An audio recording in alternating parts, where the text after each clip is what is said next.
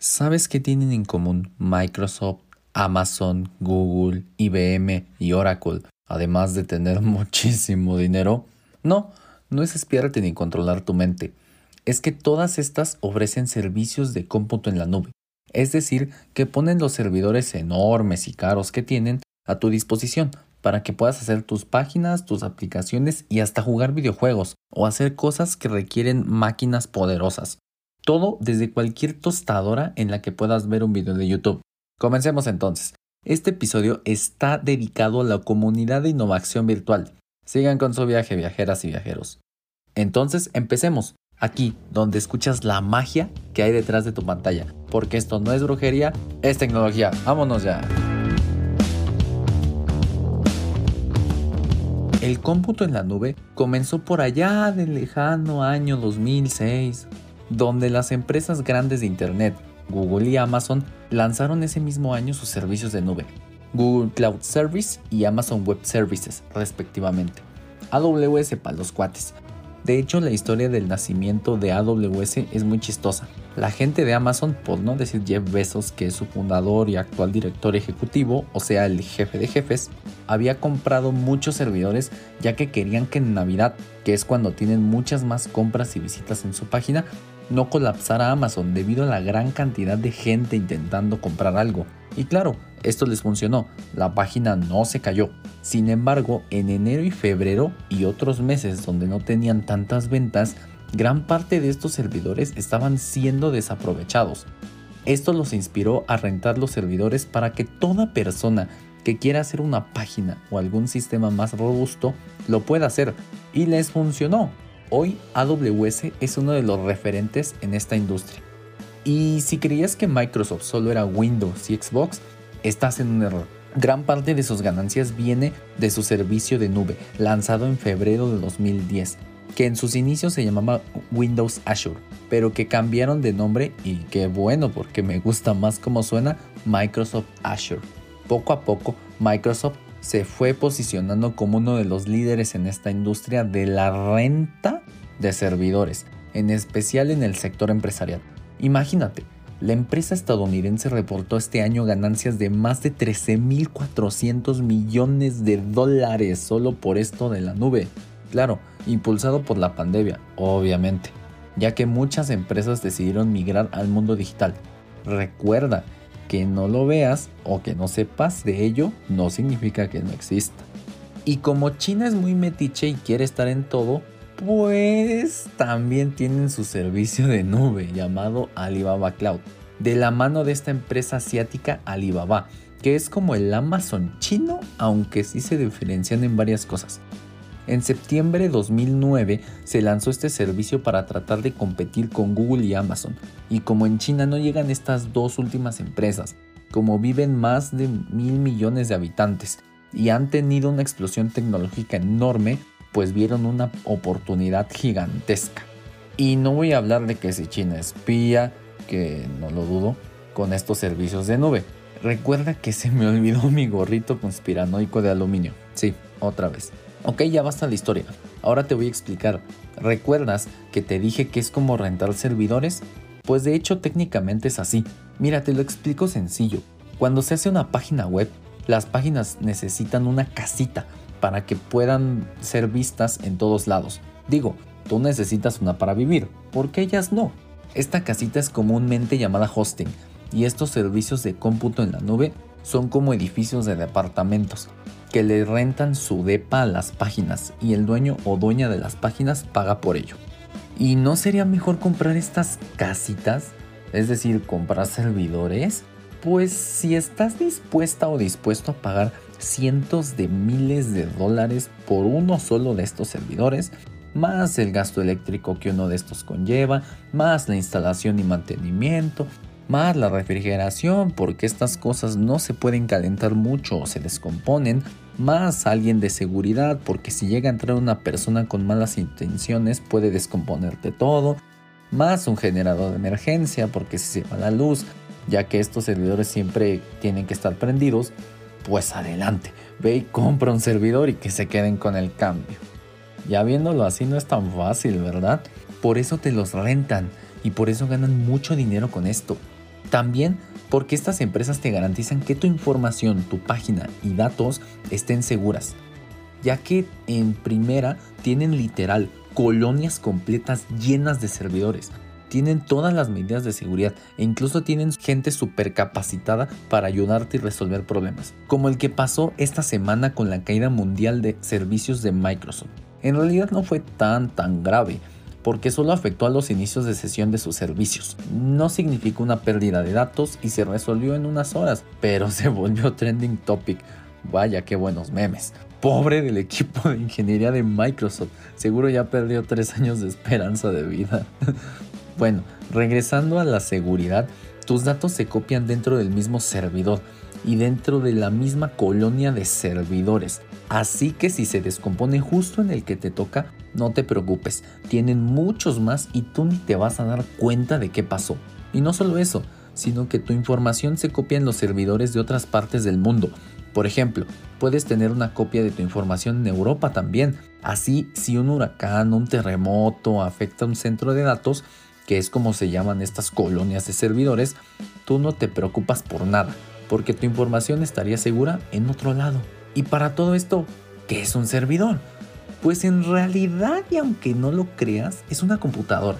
Igual que tu laptop, tu compu de escritorio, tu celular y hasta tu consola de videojuegos. Tienen memoria RAM, tienen disco duro, tienen procesador y tienen más cosas. Solo que estas computadoras son mucho más potentes, grandes y se pueden conectar entre sí para que si tú rentas uno de estos servidores y quieres más porque tu negocio fue todo un éxito, rentas otro y en lugar de tener dos páginas separadas, pues estos servidores se conectan para atender a todos los usuarios de una sola página. Pero como estos servidores son mucho para una sola página, tienen algo que se llaman contenedores. Es como si fuese un cuarto dentro del departamento del edificio de departamentos.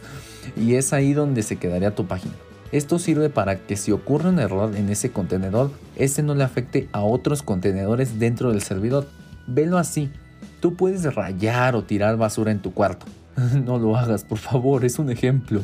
Y aunque, te, aunque tengas tu cuarto hecho todo un desastre, esto no le afectará a los otros cuartos de tu casa. Y no solo te dan hosting o casitas para páginas, que es como le decimos aquí, sino que te ofrecen muchas cosas más, como servicios de redes de computadoras, servicios de inteligencia artificial, spoiler, de eso va a ser el siguiente episodio, almacenamiento de datos, como un Google Drive pero más poderoso y con más funciones, servicios de procesamiento y almacenamiento de grandes cantidades de datos, ejecución de código de programación, autenticación o inicio de sesión de usuarios, hasta blockchain y muchas, muchas cosas más. Mira, te pongo un ejemplo de cómo esto se aplica. Cuando tú entras a Facebook e inicias sesión, en realidad lo que haces es decir, oye Facebook, quiero entrar. Y Facebook te dice, ok, pero ¿quién eres? Y para decirle quién eres, le mandas tu correo y contraseña. Facebook revisa en su lista y como un cadenero en un antro, si coincide, te deja pasar. Luego que entras, tu celular le dice algo así al señor Facebook. Quiero todas las fotos más recientes, las publicaciones y los comentarios y likes. Y Facebook te los manda de la nube, o sea, de los servidores que ellos tienen. Entonces, cuando tú quieres subir una foto, tu celular le dice a Facebook, oye, quiero subir esta foto con este texto. Facebook la recibe y de inmediato la analiza con inteligencia artificial, que es capaz de detectar qué hay en la foto para saber exactamente, o bueno, probablemente, lo que estés publicando.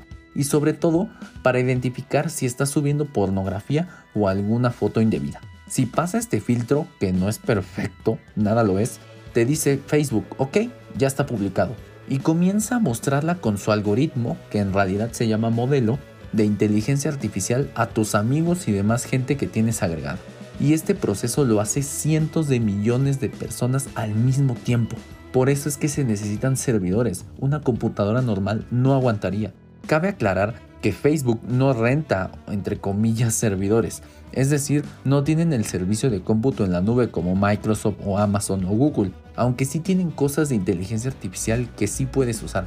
Claro, el ejemplo anterior está súper simplificado para que sea mucho más entendible por cualquier persona. Pero aquí lo que hay que entender es que el cómputo en la nube no solo te da casitas para páginas, sino te da muchos otros productos muy útiles que se dividen en tres clases. La IaaS, que significa infraestructura como servicio, es que la empresa solo te rente cables, conexiones y servidores.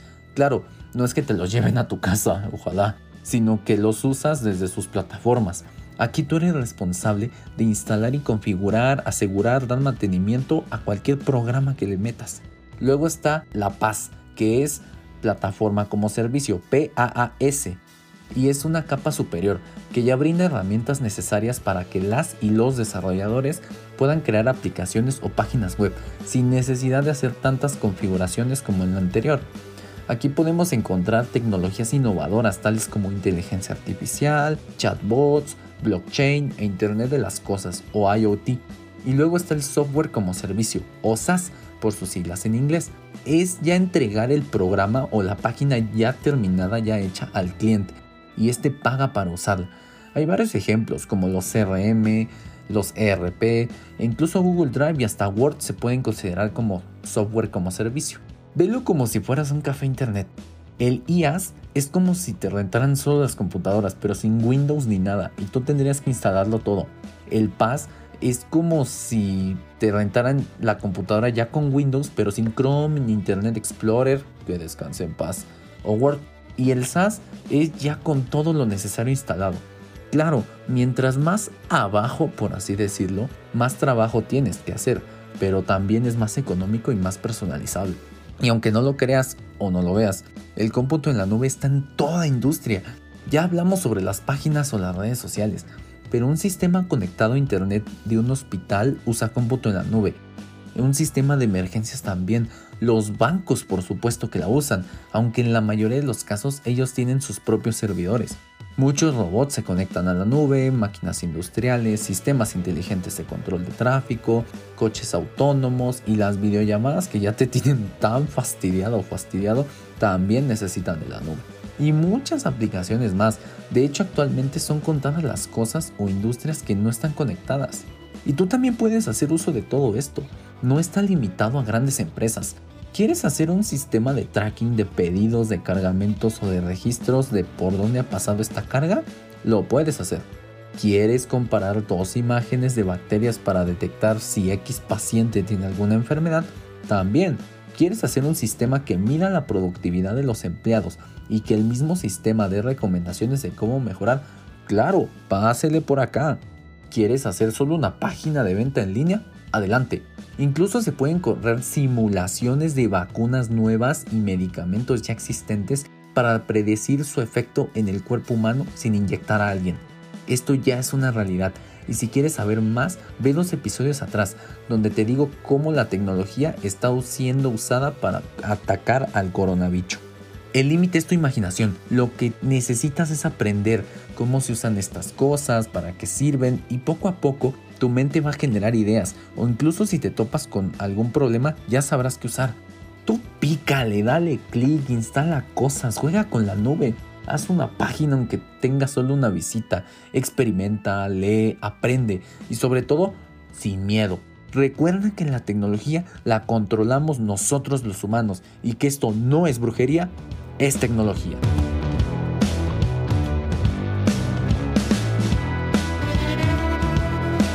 Oye, muchas, muchas gracias por escuchar este podcast. Espero te haya servido y hayas aprendido mucho.